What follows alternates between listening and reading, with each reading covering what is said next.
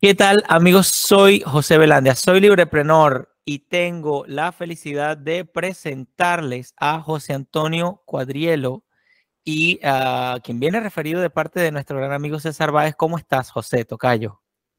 ¿Qué tal, José? Muchas gracias por la invitación. Ah, bueno, me... la verdad estoy muy, muy agradecido también con César, que seguro va a, va a ver esta entrevista.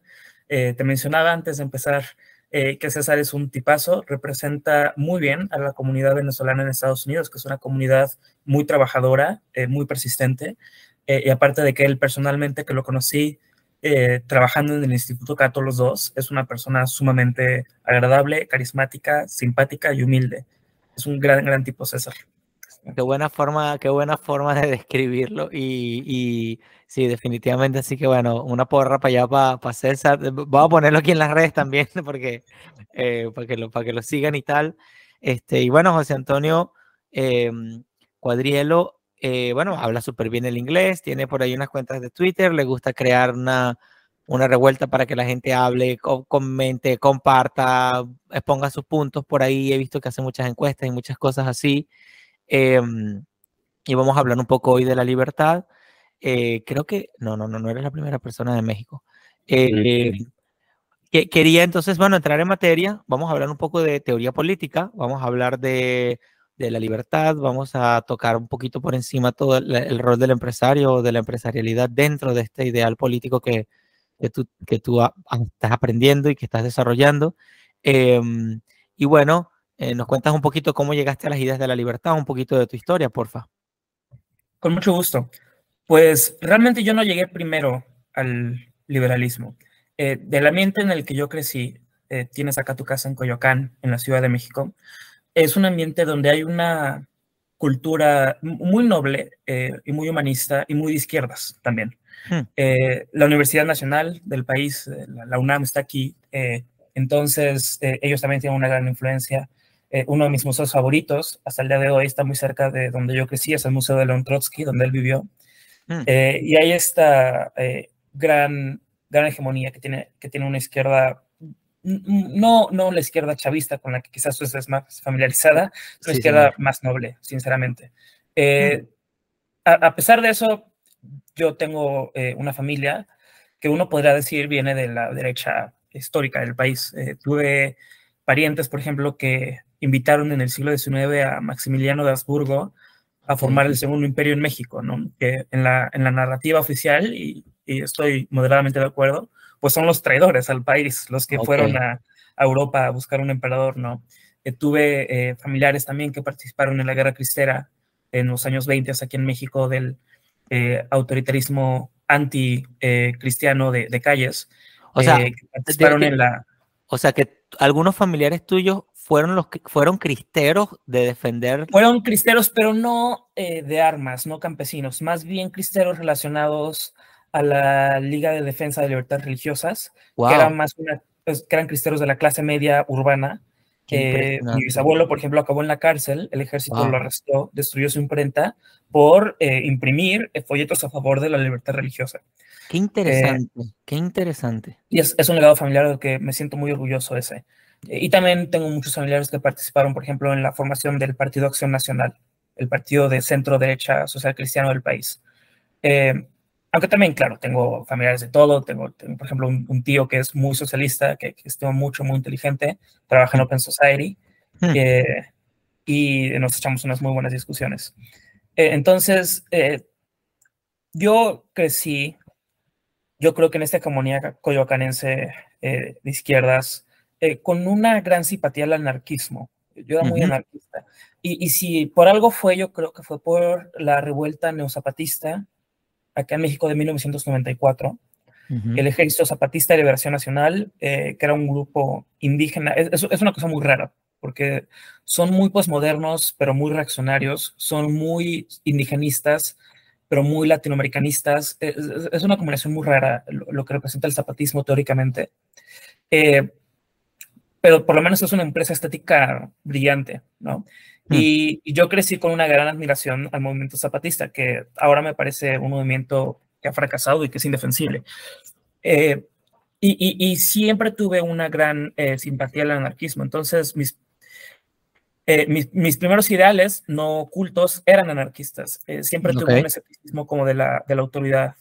Em, y yo entré a la filosofía política en la preparatoria cuando estaba en mi año junior en la preparatoria en Connecticut.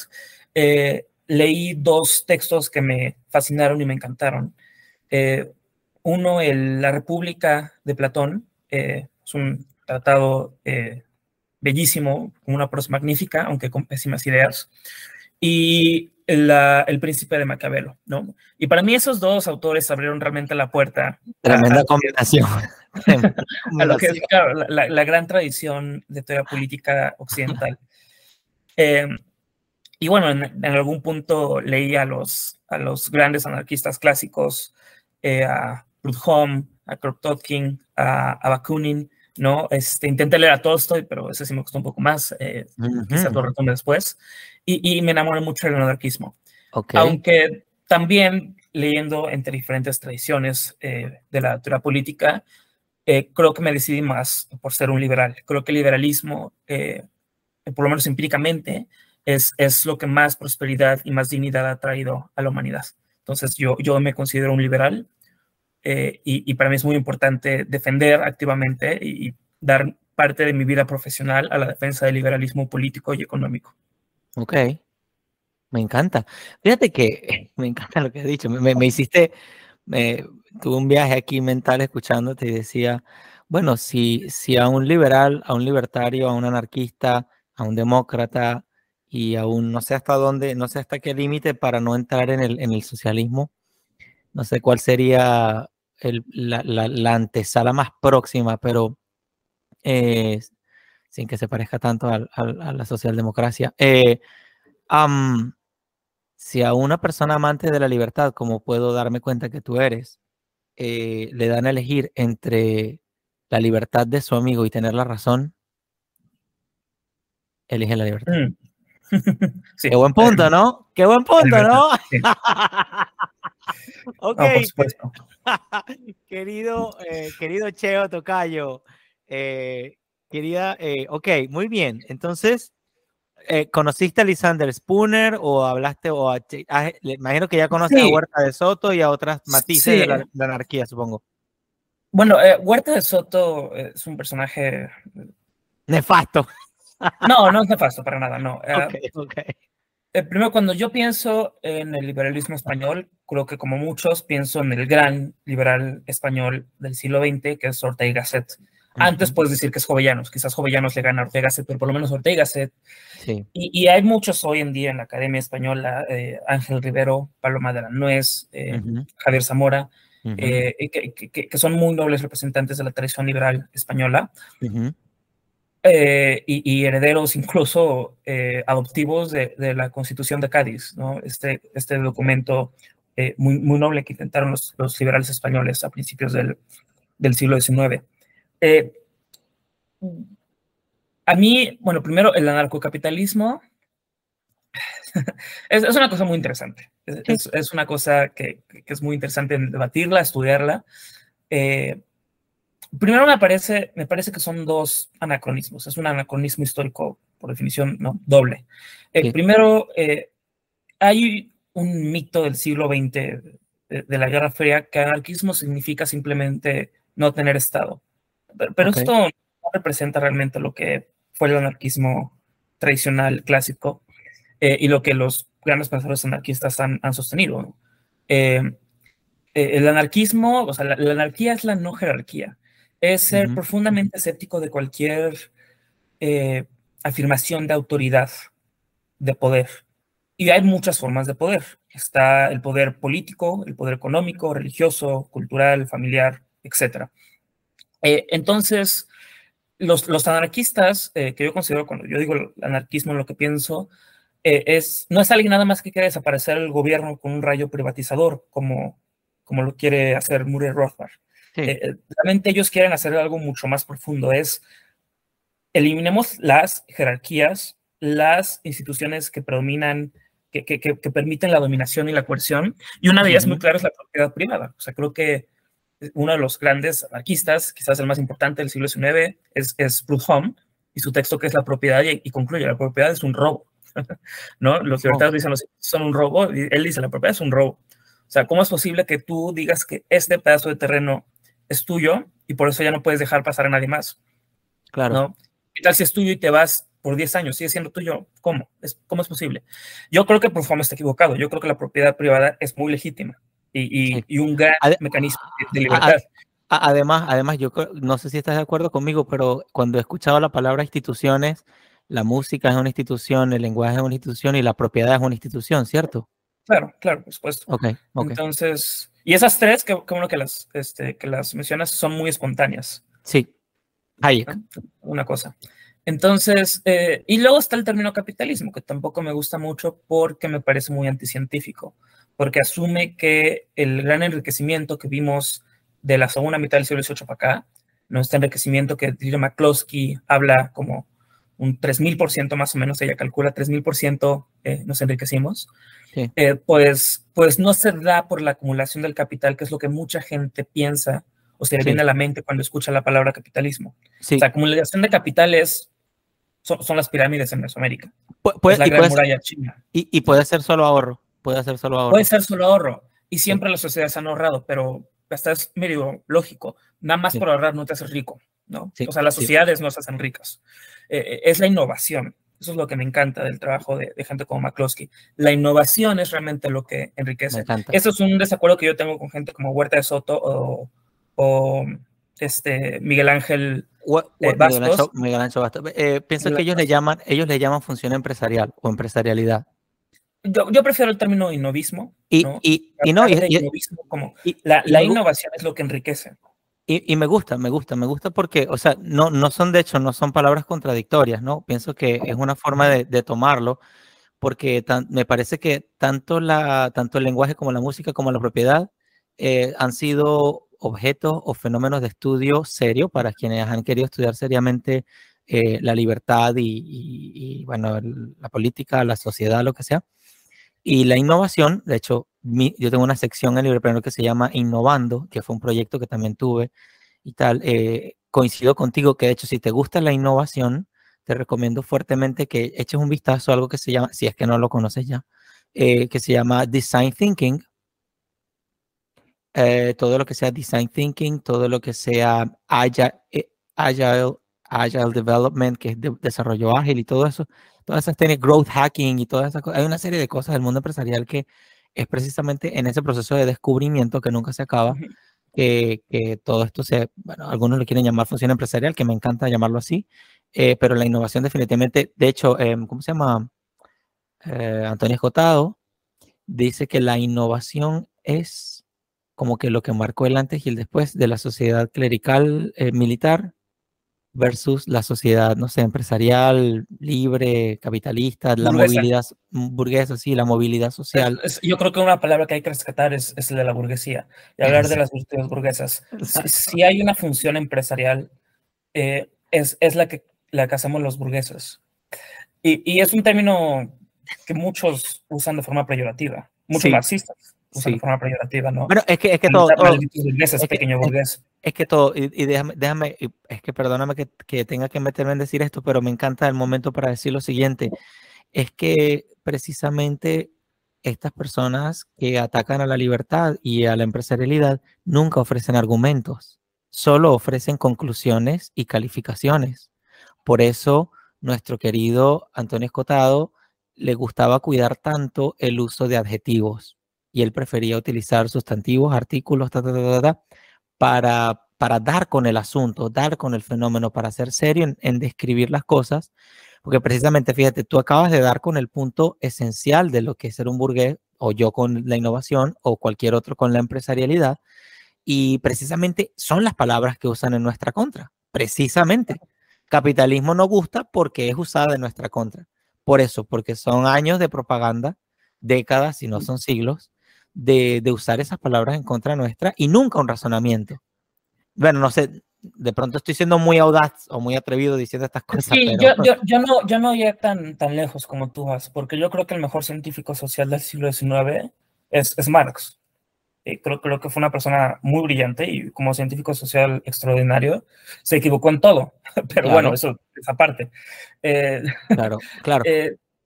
la cosa del, término burgués es, es, bueno, por ejemplo, las definiciones marxistas ahí yo creo que me parecen débiles, porque estrictamente Messi es un proletario. Porque la señora que tiene un restaurante es una burguesa.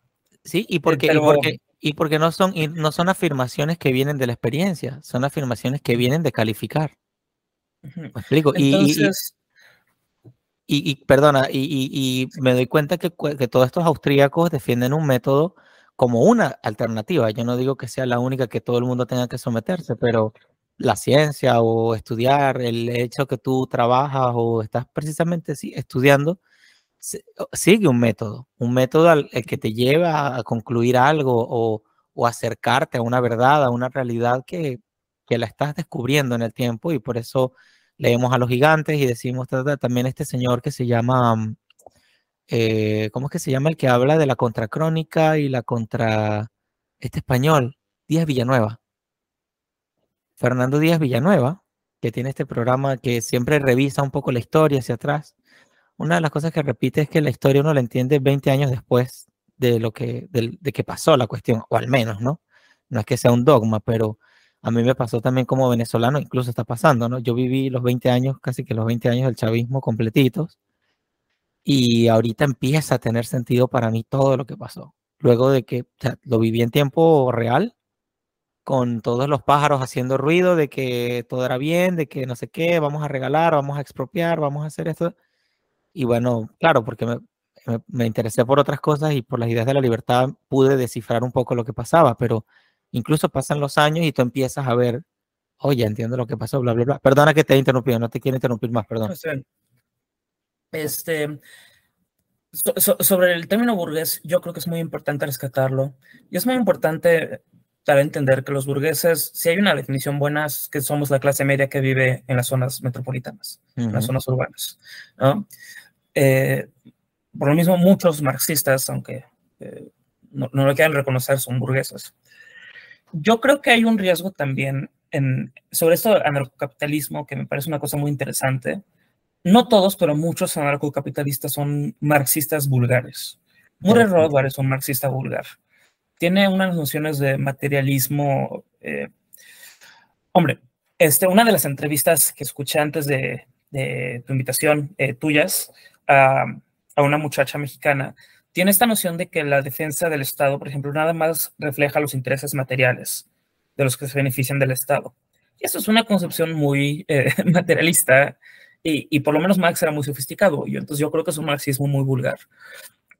Eh, eh, los, los que defendemos cosas no lo hacemos nada más por, por interés material yo no soy materialista, materialista, creo que el materialismo es un error en la filosofía de la historia, creo que ya no es tomado muy en serio y, podemos entender que hay unas defensas que vienen de principios, que vienen de ideas. Yo, en todo caso soy muy idealista, creo que las ideas son eh, la, primera cosa que determina el movimiento del mundo. La innovación son ideas, son ideas aplicadas. Sí, señor. Ah. Entonces, em, eh, por ejemplo, hablan mucho también eh, de los anarcocapitalistas, de los políticos como ellos. Y algo muy importante es entender que nosotros somos políticos. O sea, yo, yo soy muy aristotélico en eso. Y, y, lo que separa a los humanos de, del resto de los animales es la profundidad en la que hacemos comunidad política. O sea, tú, José, eres político, yo, José, soy político, cualquiera que esté escuchando este podcast es un político. ¿no? Somos animales políticos. Entonces, nada más descalificar a la clase política como entender el senador o el presidente o el candidato, me parece, me parece eh, un sinsentido. Eh, claro, y, y, refleja mucho este marxismo vulgar que tienen algunos libertarios. Eh, nada más reemplaza burgués con político y ahí tienes el origen del mal y el origen de los problemas, ¿no? Y hay que atacar a esta clase social. yo creo que la realidad es más compleja que eso. Sí, definitivamente. Y yo he escuchado, he, escuchado también que en algún momento, que por cierto podemos hablar de ese tema a continuación también, eh, la idea de la democracia fue, fue planteada entre personas que compartían ciertos valores y principios. Creo que Hayek es el que dice que eh, la única democracia que funciona sería una democracia liberal. sí, bueno, es que el, liberalismo y la democracia son dos tradiciones diferentes. El liberalismo es una cosa muy nueva. Yo me atrevo a decir que es una cosa producta de la Revolución Francesa.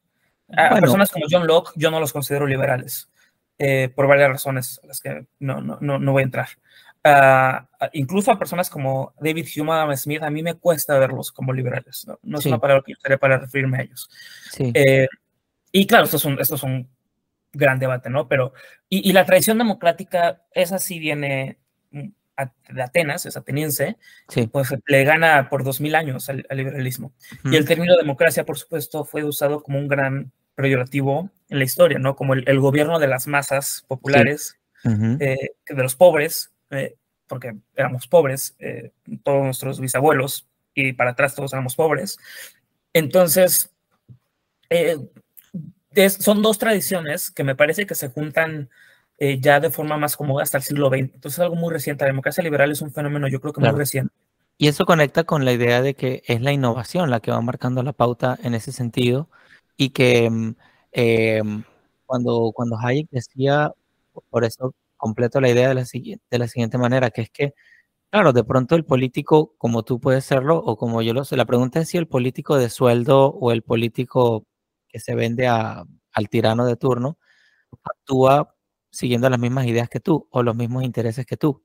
Entonces, sí, si lo puedes, si lo quieres ver como, es decir, eh, con esto no me refiero a intereses de proyecto de vida o que también tiene que pagar sus deudas y no, sino intereses en el sentido de que las ideas que lo mueven a estar ahí de pie, sacando adelante, no sé, un proyecto político o social, eh, bueno, por todas estas décadas de historia y de de tanto, tanta guerra y tanta cosa, eh, quizá no son los mismos que habló Platón en algún momento o que habló Aristóteles en algún otro momento, pero entonces le llamamos político igual. Entonces, como dicen aquí, you must qualify yourself in order to be uh, named. Claro. You know? Entonces, como que de pronto ese, ese vendría siendo una de las, de las grandes eh, encrucijadas o diferencias entre, Em, cuando, cuando una persona libertaria o anarquista llama a un político y lo mira feo y, mm, y, otra que no, pues. Pero definitivamente, pues las dos realidades están en, ahorita en, vivo y directo. Al final, la política, eh, la cosa pública nos corresponde a todos. Sí. Eh, si, yo puedo, si yo puedo invitar a que eh, los, este, tu, tu, tu, audiencia lea una sola cosa después de este podcast, es un discurso que dio Benjamin Constant sobre la libertad de los modernos comparada con la libertad de los antiguos. ¿no? La libertad de los modernos, como tú y yo, eh, es la libertad de nuestra privacidad, de poder tener un proyecto de vida, de poder elegir nuestra fe, ¿no? A través de una libre conciencia. Eh, sin embargo, la libertad de los antiguos, la libertad era realmente la participación en la cosa pública. Y Constant, muy acertadamente, dice, necesitamos la libertad moderna como base y sobre eso construir libertad de los antiguos. Si, si nos olvidamos de la cosa pública, si nos olvidamos de la política, la política nos va a olvidar de ti. Puedes pretender que no existe. Puedes decir, soy anarquista, no quiero participar en nada de esto. Pero al día siguiente la policía va a seguir estando ahí. Los ejércitos van a seguir estando ahí y van a seguir afectando tu vida. Pasó en Venezuela. Pasó en Venezuela. Pasó en Venezuela. De hecho, eh, eh, eh, la propuesta agorista de los anarcocapitalistas, que me parece una cosa, insisto, interesante, eh, pues ya existe en, la, en, América Latina, es muy común, se llama economía informal, o si se refiere a la, gente, es la economía informal, punto. ¿no? Y la gente que trabaja en la economía informal, quizás con la excepción del crimen organizado, es pobre. O sea, para mí el agorismo no es una alternativa seria. yo lo que veo como serio es una economía formal en la que los ciudadanos tengamos eh, la libertad y el deber eh, cívico de participar en la cosa pública. Ok, no, está muy bien. Y, mm, ahora, claro, no, eh, habrá que, definitivamente se ve, al escucharte hablar, se ve el contraste versus los que actualmente están ocupando ese lugar en este momento y en, esta realidad histórica. Y quiero, quiero salvar un poquito algo que dijiste hace rato cuando hablabas de la libertad religiosa, em, no sé, ¿te gustaría mencionar en un minutito, ¿por qué crees que es importante la libertad religiosa? Bueno, hombre, la libertad religiosa es uno de los pilares del, liberalismo. Eh, yo soy una persona de, mucha fe, soy católico, eh, y, creo que hay cosas eh, muy hermosas de la, de la Iglesia Católica, la que, de las que me puedo sentir muy orgulloso. Una de esas es que son uno de los principales arquitectos de, de lo que es ahora México. pues la libertad religiosa realmente es, es, es básica. hoy hay dos amenazas contra la libertad religiosa en, donde yo vivo.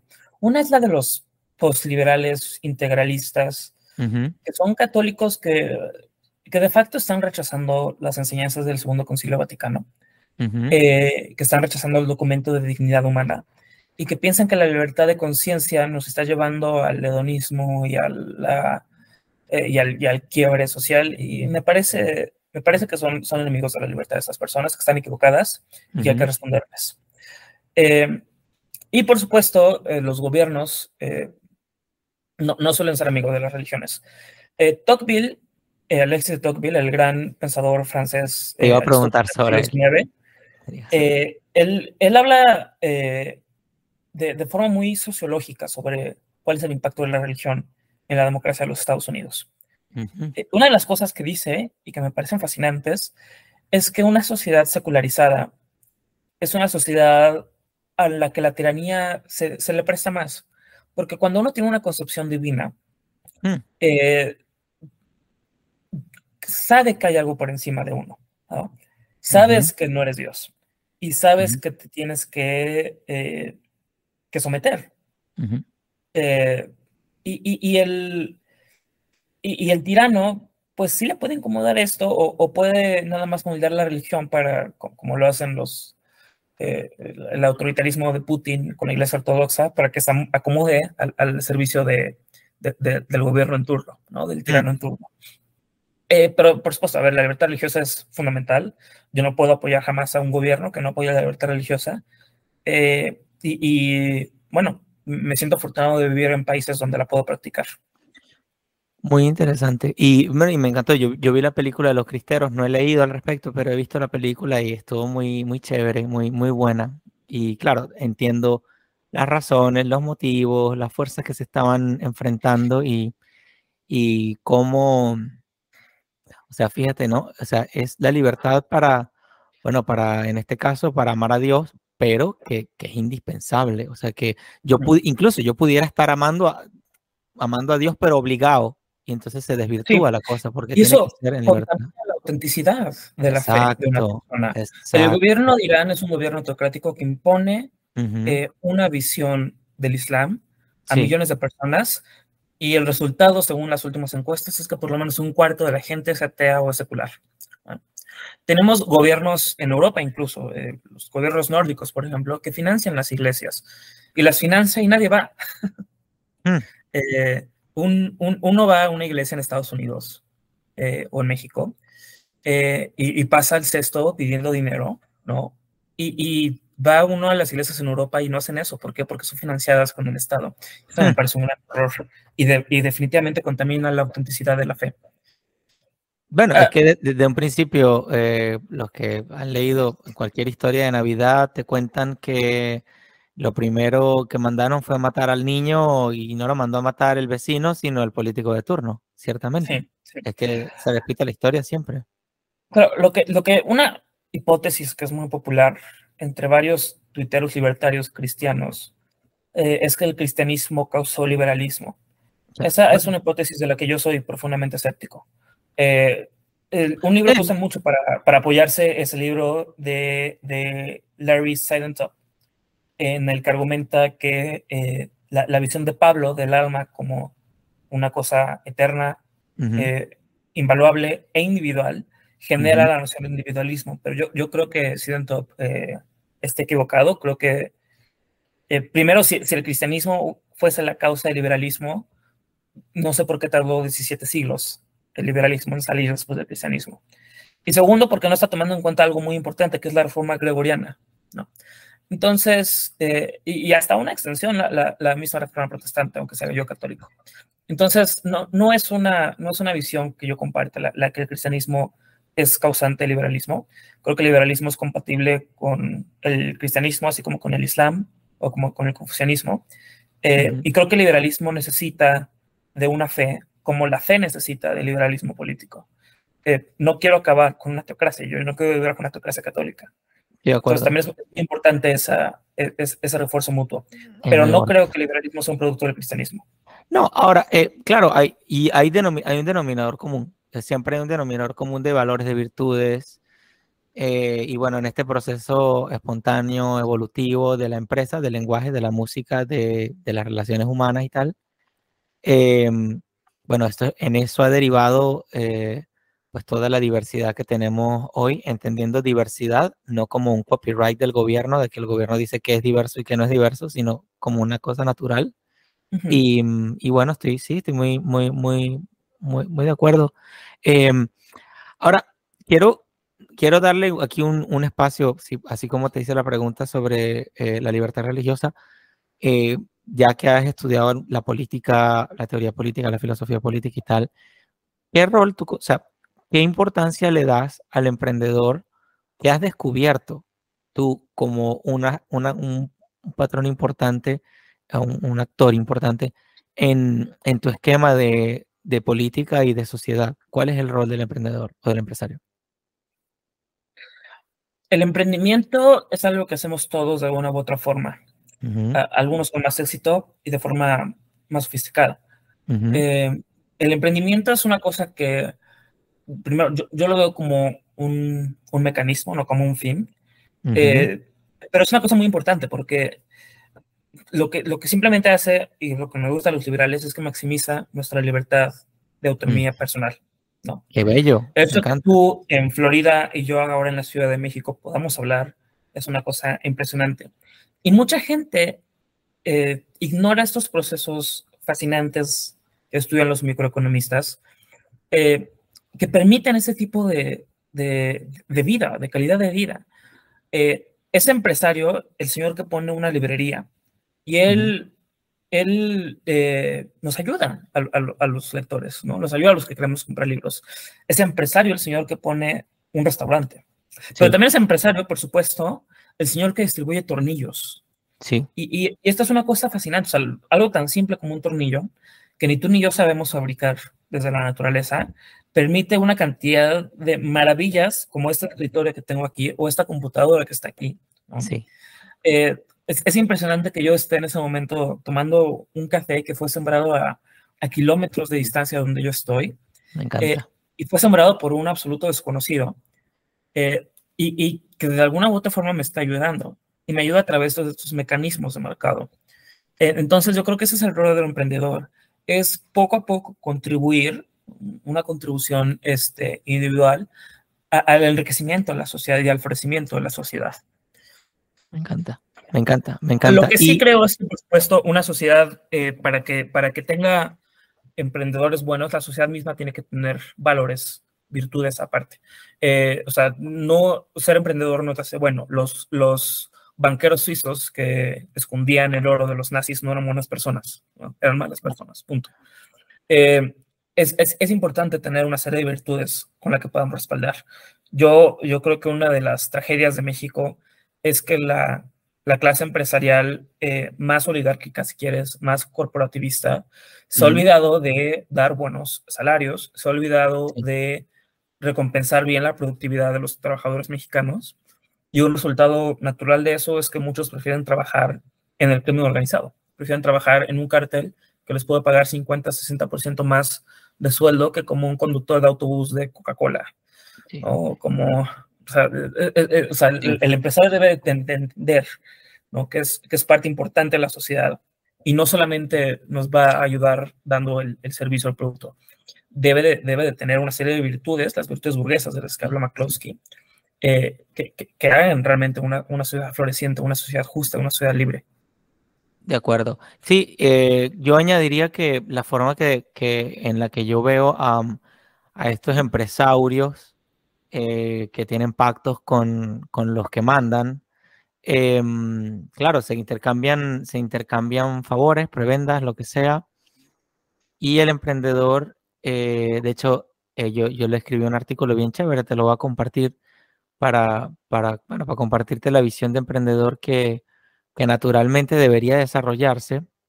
Es un tipo que pone a riesgo su propio capital, no el de otros, sino el propio, su propio tiempo, su propio dinero, su propio esfuerzo, su propia fama. Em, y eh, por eso, pues lo quiera o no, desarrolla virtudes, eh, pero es definitivamente otro estilo de emprendedor o otro estilo de empresario, ¿no? No, no, aquel, no aquel empresario que únicamente, únicamente está buscando el dinero, sino el que está definitivamente encontrando dinero a través de entregar valor a la sociedad. que, eh, precisamente la, clase empresarial rica en México, de las 16, 17 familias multimillonarias que, hay en México, eh, ninguna se ha hecho se, ha enriquecido a través de ofrecer un producto eh, a un precio competitivo. Todos se han enriquecido a través de corporativismos, ¿no? de, de compadrazgo político, el capitalismo de cuates, se llaman algunos. Eh, incluso un multimillonario, Ricardo Salinas Pliego, que se dice eh, liberal, es una persona que se ha enriquecido profundamente a través de contratos eh, directos con, con, los presidentes en turno. Eso a mí me parece trágico y, y algo que hay que combatir. Estoy de acuerdo, estoy de acuerdo. Y, y claro, el, es verdad, el, el empresario. ahora, como, como comentabas, la idea de la innovación no sé si ya lo mencionaste aquí en la entrevista, ¿cuál sería tu concepto de, innovación para, para que las personas se interesen en, la idea de la innovación? Bueno, innovación hay innovación, hay innovación buenas y hay innovaciones malas.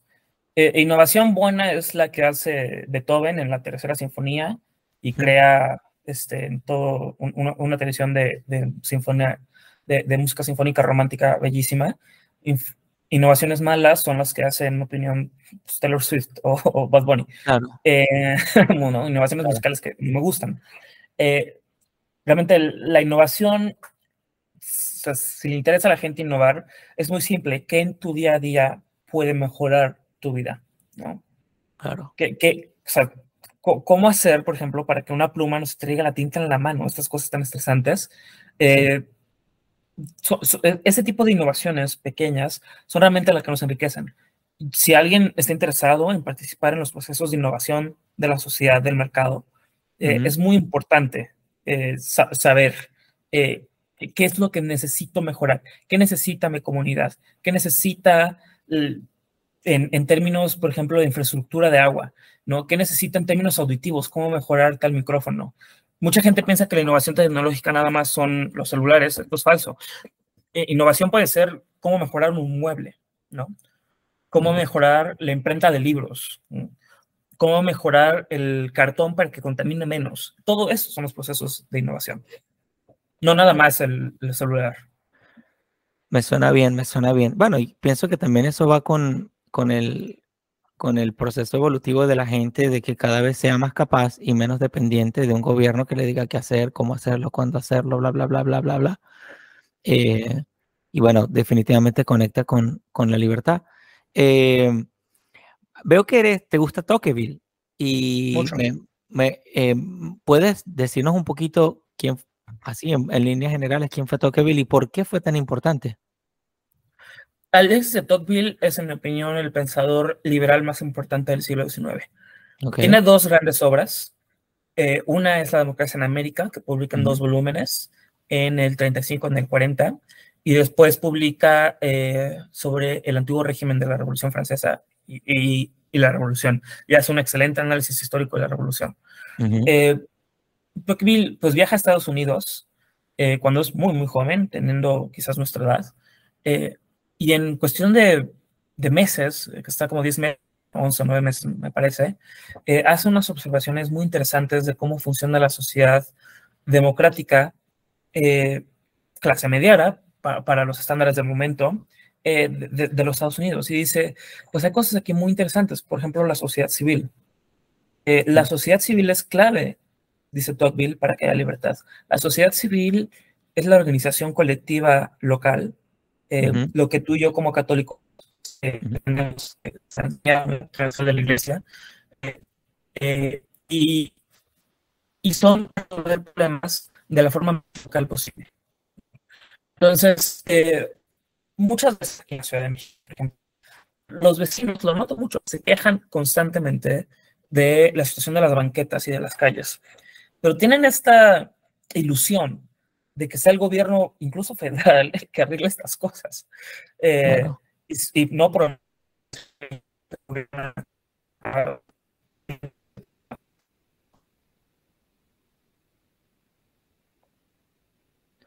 observa el papel de la sociedad civil, observa el papel de la organización colectiva local y dice, estas son, estos son instrumentos importantísimos para preservar la libertad. Eh, otra cosa que observa Tocqueville es el, eh, la forma en la que la democracia afecta eh, nuestra vida diaria. y es en todo caso un escéptico, crítico y amigable de la democracia liberal. no es una persona que piense, dice, Eduardo este, Blanco, me parece, no, no importa. No es una persona que piensa en una velocidad. Él, él tiene una visión muy penetrante de la sociedad. Eh, hace una muy buena sociología, hace una muy buena ciencia política, hace una muy buena teoría política y entiende, eh, por ejemplo, cómo la democracia va a afectar nuestra vida familiar, ¿no? Cómo la democracia va a afectar la literatura, eh, cómo la democracia afecta el estatus, él como aristócrata, eh, esto le fascina. Y yo creo que invito, invito a la gente, creo que Tocqueville es un gran, gran teórico. Ojalá le puedan dar una leída. Es un poco este, amplio su, su, texto de Democracia en América, es un libro así, eh, pero tiene también una maravillosa prosa, estos franceses que escriben tan bonito. Entonces, yo, yo, invito a que, a que la audiencia le dé una leída. Me encanta, me encanta, sí. Eh, sí, tengo también nociones de, de quién fue Tocqueville y de cómo hizo ese experimento, lo cual lo hizo un emprendedor en ese tiempo, porque se lanzó esa aventura. eso es parte de la innovación. Él introdujo, eh, no digamos como alguien que implementó algo, pero sí alguien que encontró, descubrió algo y bueno, introdujo su libro, ¿no? Su obra y, a, no sé, ciento y pico de años después la estamos leyendo acá nosotros. Em, y tomándolo en cuenta, eh, bueno, me parece fantástico. Ahora, ya, vamos a ver qué otra cosita se me está escapando por acá. ¿Qué errores podemos evitar? ¿Cuáles son errores que tú ves que deberíamos evitar para que de verdad la libertad, eh, para que la libertad tenga un, un, un escenario, un lugar favorable qué deberíamos evitar hacer o qué deberíamos hacer a favor de la libertad o qué, o, qué evitar hacer para que la libertad tenga una posición favorable ahorita? Eh, bueno, uno muy claro es el dogmatismo. El mm. dogmatismo es un gran enemigo de la racionalidad política y, y, hay una razón por la que generalmente la moderación eh, trae más estabilidad y trae más prosperidad. Eh, ser dogmático, y no significa tener principios que uno defiende con firmeza, y con convicción. Eh, ser dogmático es, es darle fe a cosas que no merecen fe. Es dejar de pensar, realmente es dejar de pensar. Eh, y el movimiento libertario en América Latina me parece que tiene, pues, jóvenes que llegan muy entusiasmados porque llevan un año, dos años estudiando a estos autores eh, y, y, creen sinceramente que ya encontraron la solución a todos los problemas. Eh, la cosa es que la solución a los problemas es un descubrimiento constante, los problemas son nuevos. Eh, podemos leer, y les pido, ¿no? Lean a, Adam Smith o a, o, a Mary Wollstonecraft, pero no van a resolver ellos los problemas que tenemos en nuestra, en nuestra constante. Eh, y, creo que el dogmatismo es, es, es, un, es un riesgo. Por ejemplo, la, la Escuela Saca de Economía ¿Qué, es? Pues una serie de propuestas metodológicas para hacer economía. Así de simple. Eh, a mí me parece muy interesante que haya mucha gente que se considera austriaco cuando ni siquiera es economista. Me habla de que no entienden eh, lo que están diciendo, ¿no? Eh, estudias Derecho y te consideras austriaco, híjole, perdona, pero estás, estás muy perdido. Y, y, si te vas a considerar austriaco, yo creo que lo que es intelectualmente honesto es, voy a hacer un análisis comparativo de las diferentes propuestas metodológicas que ofrecen distintos economistas eh, y voy a ver cuál se acerca más a la, a la, verdad empírica, ¿no? O sea, voy a probar las metodologías y voy a decir cuál me sirve más para explicar los fenómenos económicos. Yo no soy economista, ¿no? Entonces, yo, yo creo que una persona que quiere abanderarse una escuela de economía, ve más despacio, sé más prudente. Primero, literalmente estudia economía, ¿no? Es, lo mejor, estudia economía, primero. Después, eh, ve comparando, ¿no? Cómo diferentes economistas han hecho propuestas para estudiar economía. Y digo, bueno, esto me parece eh, más razonable, más sensato. Eh, por ejemplo, hay los pocos austriacos economistas que hay hoy en, en la academia, eh, están muchos en la Universidad de George Mason, donde ahora está trabajando este, nuestro amigo César, en el Centro Mercatus. Eh, ninguno de ellos tiene la aberración a los métodos cuantitativos que tiene gente como Mises. Eh, realmente eso ya es algo muy superado. Eh, y yo después todavía encuentro muchachos de 19, de 20 años que dicen, lo mejor es no usar matemáticas en la economía porque no podemos cuantificar las preferencias de las personas. Este, entonces, o sea, están vomitando esquemas, están repitiendo eslóganes no sean panfletarios, es mi, es mi eh, consejo, ¿no? Estoy de acuerdo con no ser panfletario y quizá una de las cosas que me mueve a mí a, hablar de emprendimiento es, invitar a todo el mundo a que emprenda, porque bien sea como hizo Tocqueville, que fue un emprendedor de la libertad, porque quiso saber la libertad, cómo vivían los países libres y se puso a ver la democracia y vio la vaina, ah, ok, esto funciona así, mira, la democracia funciona aquí por esto, tal, emprendió y fue un proceso de descubrimiento, poco le importaron los números. Eh, bueno, él no era economista. Voy, para allá, voy para allá, voy para allá, voy para allá, voy para allá. No hace falta ser economista porque precisamente, imagínate que hicieran el Ministerio de la Libertad, el cual es el único capaz de decir qué es libertad y qué no. Entonces, voy allá. Em, lo, que, lo que quiero completar de lo que has dicho es que el método precisamente busca algo. Eh, hace poco estaba hablando con un amigo cubano que lo subí hace poco, lo subí ayer. Eh, creo que la entrevista la tuve ayer. Entonces, claro, después de tantas entrevistas y tantas conversaciones que he tenido con tantas personas de tanta diversidad, lo que me encanta, pero con una vena fuerte de, de elegir la libertad como lo primero, ¿no? Y la libertad tiene consecuencias, quedarse en tu casa tiene consecuencias, no hacer nada tiene consecuencias, salir a la calle tiene consecuencias, escribir un libro tiene consecuencias, mandar Twitter tiene consecuencias, no hacerlo tiene consecuencias. La pregunta es, ¿pagarás el precio de tus consecuencias? Entonces, la libertad se impone ella misma, no que yo se la impongo a otro, sino que ella misma se impone. Ella misma te dice, ok, elegiste esto, paga el precio. ¿No lo quieres pagar? Ok, eso te traerá otro precio. interés compuesto acumulado, te va a venir la cosa más complicada, ¿no? Entonces... los economistas llaman costo-oportunidad.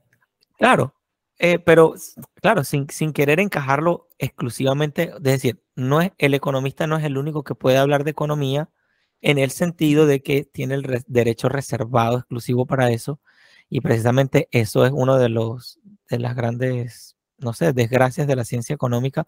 Lo mismo pasó con Víctor Frankl. ¿Sabes quién es Víctor Frankl? Sí.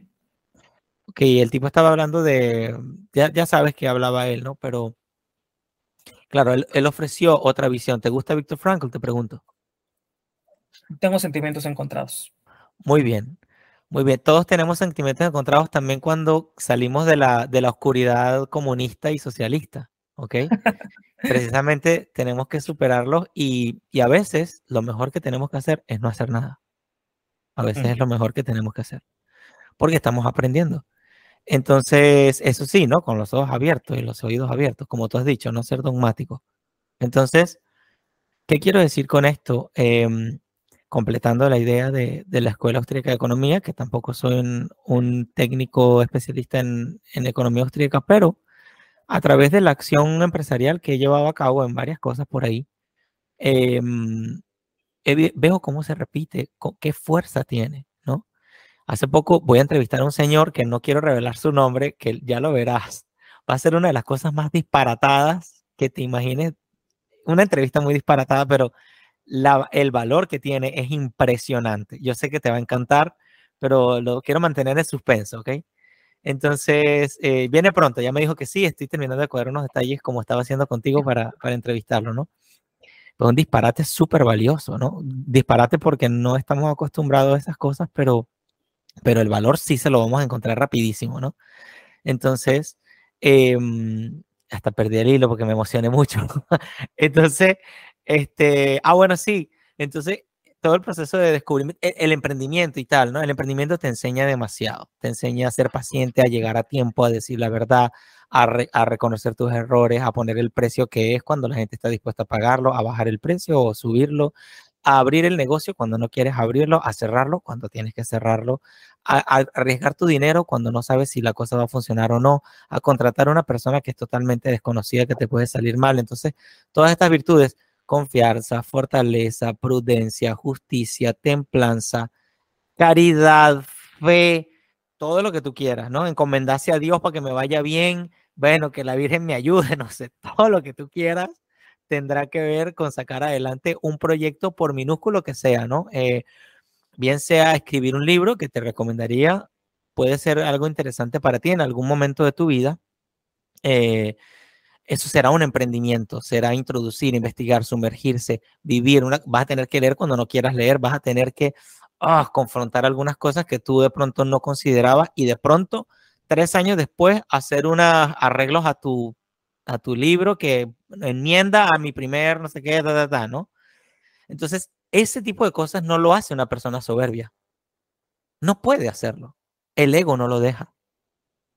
Yo estoy ahorita en el negocio de los bienes raíces y coaches que hacen 3 millones de dólares al año nos enseñan de que la venta, la venta es un proceso donde tienes que dejar el ego a un lado. Y esta sociedad no está muy amigable con dejar el ego a un lado.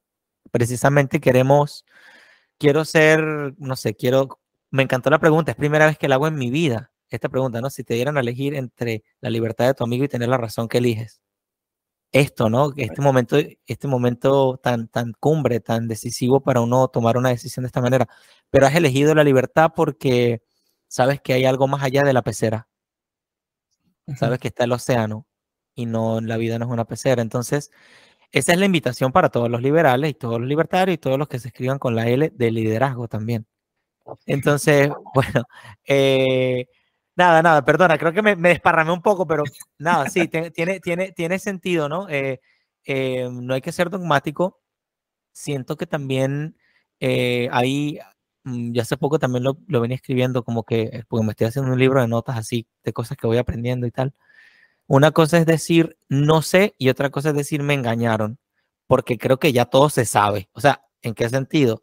En que tú vas a investigar por ahí, ya, ya alguien escribió, tú vas a buscar y conchale, ya hay algo por ahí, tú vas a buscar una película y mira, ya se inventó, tú vas a registrar una marca y mira, ya alguien hizo algo, entonces es como un chiste decir que todo ya se sabe, ¿no? Parece que yo no lo sé, yo no lo tengo, como que todo está ahí, pero tengo que ir allá afuera para... Entonces, nosotros los, los liberales, hay muchas cosas que se han escrito, eh, solo tenemos que eh, practicarlo. Decía, si quieres aprender, estudia, pero estudiar te va a crear una inquietud de poner en práctica las cosas. Y poniendo las prácticas es que uno aprende. Y lo digo porque lo sufrí. Yo, yo me tuve que escapar del socialismo mental de décadas en mi país, que tienes que depender de lo público, que tienes que graduarte para trabajar para un ente público, lo público, lo público, lo público, lo público. Entonces, toda la ambición de lo público no lo público como me lo mencionabas al principio, de que los afanes públicos de los antiguos, ¿no? Sino al afán público de que esto me garantiza mi dinero, me garantiza mis privilegios, porque lo público nunca va a quebrar. Y eso trajo como origen la decadencia de Venezuela. Un país tan bello, tan maravilloso, tan, tan, tan fantástico. mira, yo ya, ya no estoy en Venezuela y cada vez me gusta más, pero no por el gobierno, ¿eh? sino por otras cosas. Como dice Fernando Díaz Villanueva dice, la historia se entiende 20 años después. Entonces yo todavía estoy viendo, oye, mira esto, mira lo que era Venezuela en los 80, en los 90, en los 2000. Tú, yo veo programas de televisión y ahorita los entiendo mucho mejor y veo por qué estaba pasando, por qué no estaba pasando, qué estaba, qué estaba en simultáneo y así, ¿no? Bueno, nada, es una reflexión general de, de estudio para los dos.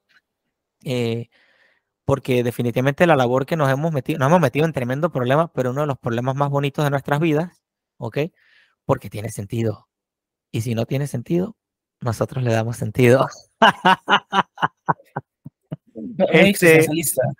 ¿Ah? Este, y, hablando de existencialismo, lo que dices de darle sentido a la vida, quizás el concepto de ansiedad de Kierkegaard es, es, muy importante rescatarlo. saber que somos libres nos da una profunda ansiedad. Saber que tenemos opciones nos da una profunda ansiedad. Sin duda. Y, no y, no, tenerlo también. No tener opciones te da una profunda ansiedad. no tener libertad te da una profunda ansiedad. Entonces, hay un video que te lo voy a pasar, lo voy a poner aquí en, en, el chat. Yo a veces escribo cositas en el chat para acordarme, para ponerlos en la coletilla del YouTube. Hay un video que se llama Choose Your Heart. Voy para allá. Choose Your Heart. Es eso. Eh, casarte es difícil. Soltero es difícil. Comer es difícil. No comer es difícil. Todo es difícil. Choose your heart. You choose the heart that makes sense to you. Eh, y por último, quiero que esto vendría siendo cómo le hablamos a nuestros amigos de la libertad. Nosotros nos estamos haciendo amigos acá, hemos hablado de libertad. Yo soy anarcocapitalista, anarcocapitalista todo loco. Tú eres un liberal de los que tú decías que nosotros criticamos de Steve socialdemócrata y mira los buenos amigos que somos. ¿Cómo le podemos hablar a nuestros amigos de libertad? Bueno, eh, yo no estoy seguro si yo conozco herramientas comunicativas que tienen muchas personas, que tienen grandes alcances y, y, muchos seguidores. Eh, si hay una cosa que para mí es muy importante, es rescatar la estética. La estética es... A, ver, el socialismo tiene una empresa estética maravillosa. Es precioso tener una taza con la estrella roja. es, es, precioso tener eh, banners en tu cuarto de la resistencia contra el neoliberalismo. Todo es muy bello. Ojalá, ojalá los liberales tengamos opciones así. Eh, los artistas, pocos son liberales. Eh, Beethoven fue liberal. Mucho. Necesitamos volver a tener artistas liberales. Necesitamos tener eh, arquitectos liberales, músicos liberales, cine liberal, ¿no? Que los cineastas puedan transmitir valores liberales a través de su cine. Es es, un, es un requisito para poder convencer eh, los sentimientos morales, dirá Adam Smith. Ahí es donde queremos llegar, a los corazones de la gente, a sus sentimientos morales. Hmm. Me encanta. Y por supuesto, si alguien está más interesado también en la tradición intelectual, eso es una cosa fascinante, porque, eh, bueno, la tradición liberal y la tradición libertaria, que yo sí haría una distinción pequeña eh, entre las dos, sí. tiene, tiene una riqueza profunda. Eh, el, por ejemplo, los libertarios del siglo XIX en Estados Unidos eran socialistas. Hmm. Eh, es algo que, puede caer un poco difícil a la cabeza de muchos en la audiencia, ¿no? ¿Cómo vas a ser libertario socialista? Bueno, ellos eran socialistas. Los libertarios eh, que iniciaron en Inglaterra y en Francia, al contrario, eran más bien reaccionarios, conservadores en contra del socialismo. Hmm. entonces, ahí hay una interesantísima historia eh, en la teoría política, que si alguien está interesado, yo estoy más que dispuesto de, hablarlo uno por uno incluso. Me suena bien, me suena bien. Ok. Em, yo puedo decir que em, ha sido súper, súper bien hablar contigo y que sirva también de ejemplo para, para las personas que amamos la libertad. Eh, y la libertad, signo de interrogación que estamos siempre descubriendo a fondo, ¿no? Porque no es como un vaso que ya le tengo aquí una botella de libertad, tengo aquí toda la libertad en una botella, tienes aquí cinco para ti, dos onzas para mí y así, ¿no? Es una cosa tan grande que nos supera, eh, pero no, no nos supera tanto que no la podamos vivir, que no la podamos eh, abrazar de alguna manera. Em, ¿Qué puedes decir para cerrar, querido tocayo José Antonio? Bueno, eh, si alguien desea contactarme, si alguien está en desacuerdo que el liberalismo es de la Revolución Francesa o que los libertarios de Estados Unidos eran, eran socialistas en el siglo XIX, les pido que me contacten, que podamos hablarlo, de preferencia en persona, pero si es por videollamada, también encantado. los invito a que se introduzcan, se echen un clavado a esta bellísima tradición de la teoría política occidental eh, que lean a los grandes eh, y muy, muy buenos liberales que tenemos en, nuestra tradición, eh, ya sea Cucazas, ya sea Sarmiento, ya sea Mora, ¿no? ya sea Loracton, o los liberales también contemporáneos, al, al quizás mejor pensador francés del siglo XX, que es Raymond Aron, o a la mejor pensadora del siglo XX, que es Judith Scar. realmente hay una, hay una bellísima tradición intelectual muy seria, muy bien construida. Y, invito a la gente, invito a la gente a que, a que se, se, se mezcle con estos autores, eh, se familiarice con estas ideas. Me encanta, me encanta. Bueno, yo quiero agradecerte por tu tiempo, por haberte tomado el, el, sí, la, el gesto de, de, permitirme compartir contigo, entrevistarte, hablarte y escucharte. Y mm, eh, bueno, vamos a compartir esto pues, por todas las redes y todo eso. La idea es que esto llegue a mucha gente, que vean que ahí el océano está fuera de la pecera.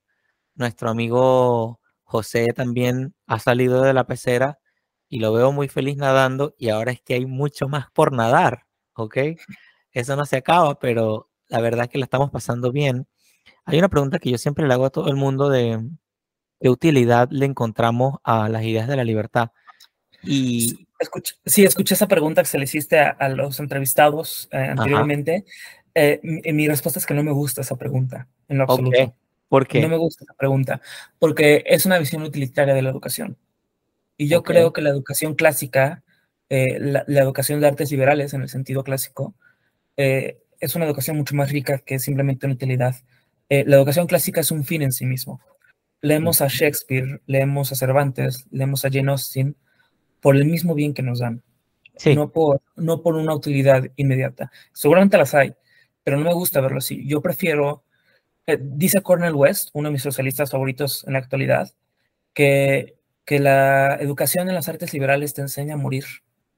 Qué bonito, qué bonito. Yo lo veo así. Eh, adéntrate a leer eh, a las grandes mentes de la historia, que tenemos muchas en Occidente, para aprender a morir, para enriquecer tu vida, para saber vivir. Entonces, no me gusta la pregunta. Bueno, ahora, eh, fíjate, es que la vida está llena de preguntas incómodas, mi querido José. ¿Ok? Este, y saber responderlas es nuestra tarea. Entonces, claro, eh, muchas personas no tienen quizá tan, tan pronta, tanta, tanta profundidad como tú acabas de responder. Yo quería atreverme a decir un poco sobre la utilidad que tiene la, al menos para mí, la, mm, las ideas de la libertad, que no se quedan ahí, ojo, como dicen los gringos, ¿no? This is, this is very useful, but not limited to that. ¿Ok? Es muy útil para, para mí, es muy útil, pero no se limita a su utilidad. Quizás es la la, cómo conciliar también con lo que has dicho. Es que ah, es, tener estas ideas también te ayuda a tomar buenas decisiones, ¿no? A tomar la buena decisión de, estudiar un poco, a tomar decisión de, de interesarte por algo, de, mm, de, investigar, que ya es mucho, eh, de hablar con tu amigo y de preguntarle cosas y de enriquecerte, ¿no? De este momento especial que hemos tenido y mm, eh, también de, de, saber que mm, más allá de que nos hayan engañado, porque ayer entrevisté a un cubano y, y eh, ¿qué se lee en Cuba? Lo que te dicen que se tiene que leer. Ah, en Cuba todo el mundo lee, pero leen estos libros, no leen cualquier libro, ¿ok? Entonces, en lugar de uno quedarse con... Mismo, eh, aprobado por... es, exacto. Entonces, en lugar, de uno, en lugar de uno quedarse con que, ah, me han engañado, qué triste me siento, ya se te pasará la tristeza, pero mira la ganancia que ahora puedes seguir adelante y, y, que el mundo tiene muchas cosas para ti y tú tienes muchas cosas para el mundo de hoy. Te agradezco tu tiempo, tu, tu, tu aprecio, tu afecto. Mándale, bueno, si llegas a ver a César, ¿quién verá a César primero? No, no lo sé. ¿Quién verá a César primero entre tú y yo? Quisiera ser yo. Vamos a, a, uno de estos bares eh, en Washington donde nos encontramos a, a, senadores y a representantes emborrachándose en la mesa de al lado. Es muy divertido. Sí, siento que lo voy a hacer very pronto. Estoy ya está ahorita con en mucho. Después, ahorita que pase mi temporada de mucha música, octubre, noviembre, diciembre, yo creo que en enero me escapo para allá, para Washington, para ver a mi amigo César. No tengo casi ropa de frío, pero me compraré el gusado, no sé. ok. ¿Cuándo vienes por acá? ¿Por, por Estados Unidos? Voy y vengo muy seguido, así que no tengo una respuesta específica. Ok, será, será entonces. Entre los dos países. Será muy buena, será pronto entonces. Este, te mando un gran abrazo, José. Gracias por tu tiempo. Soy Libre Penor, soy José Velandia. Esto ha sido el programa número 46 con no me sé bien tu, ah, con José Antonio Cuadriello, un apellido italiano, ¿cierto? Cuadriello, es asturiano. Ah, ok, ok. Cuadriello, ¿quieres que diga Cuadriello? Ok. Cuadriello, eh, José Antonio Cuadriello Y esto eh, sigue siendo desiguales porque fíjense que en la, en la desigualdad está nuestra riqueza y está todo esto que nos ha unido el día de hoy. Un abrazo, José. termino todo, monto todo y te lo envío, ¿ok? Muchísimas gracias. Cuídense todos. Bye bye.